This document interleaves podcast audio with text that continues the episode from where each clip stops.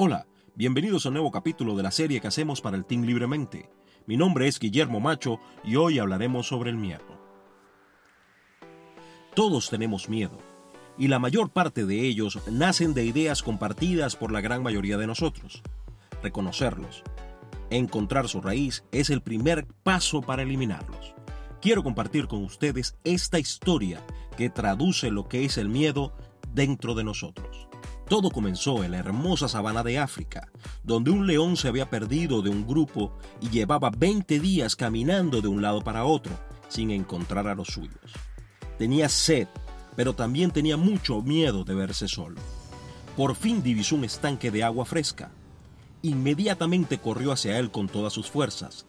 Estaba muerto de sed y necesitaba a toda costa tomar un poco del vital líquido. Sin embargo, al llegar a la orilla, vio sobre las aguas la imagen de un león sediento. Entonces se retiró. El estanque ya tiene dueño, pensó. Esa noche se quedó cerca de allí, pero no se atrevía a ir de nuevo al estanque. Si aparecía el león que era dueño del lugar, seguramente lo atacaría por meterse con su propiedad. Y él no estaba en condiciones de enfrentarse a nadie. Pasó un día y el sol seguía quemando. Ya era tanta la sed que el león decidió arriesgarse. No aguantaba más.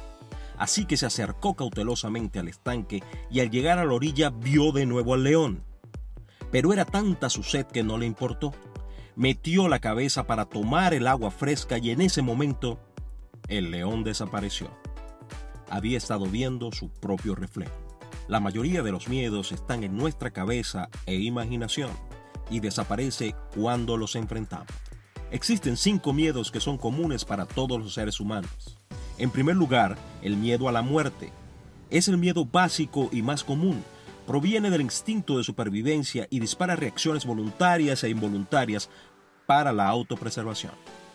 En segundo lugar, miedo a perder autonomía o control. El miedo a ser inmovilizados, paralizados, restringidos, sometidos, atrapados, encarcelados, controlados por circunstancias que están fuera de nuestro control. El tercero es el miedo a la soledad.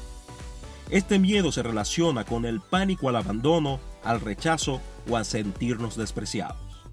La pérdida de conexión con el mundo genera sensaciones de angustia ante la posibilidad de convertirnos en personas no queridas a la que nadie respete ni valore. Cuarto, el miedo a la mutilación y dolor. Se trata del temor de perder cualquier parte de nuestra estructura corporal, la idea de tener límites en la movilidad de nuestro cuerpo o perder la integridad de cualquier órgano o su función natural. Por último, el miedo a los daños y perjuicios al ego, el miedo a sentirnos humillados, pasar vergüenza o cualquier otra situación de profunda desaprobación que amenace la pérdida de la integridad del ser.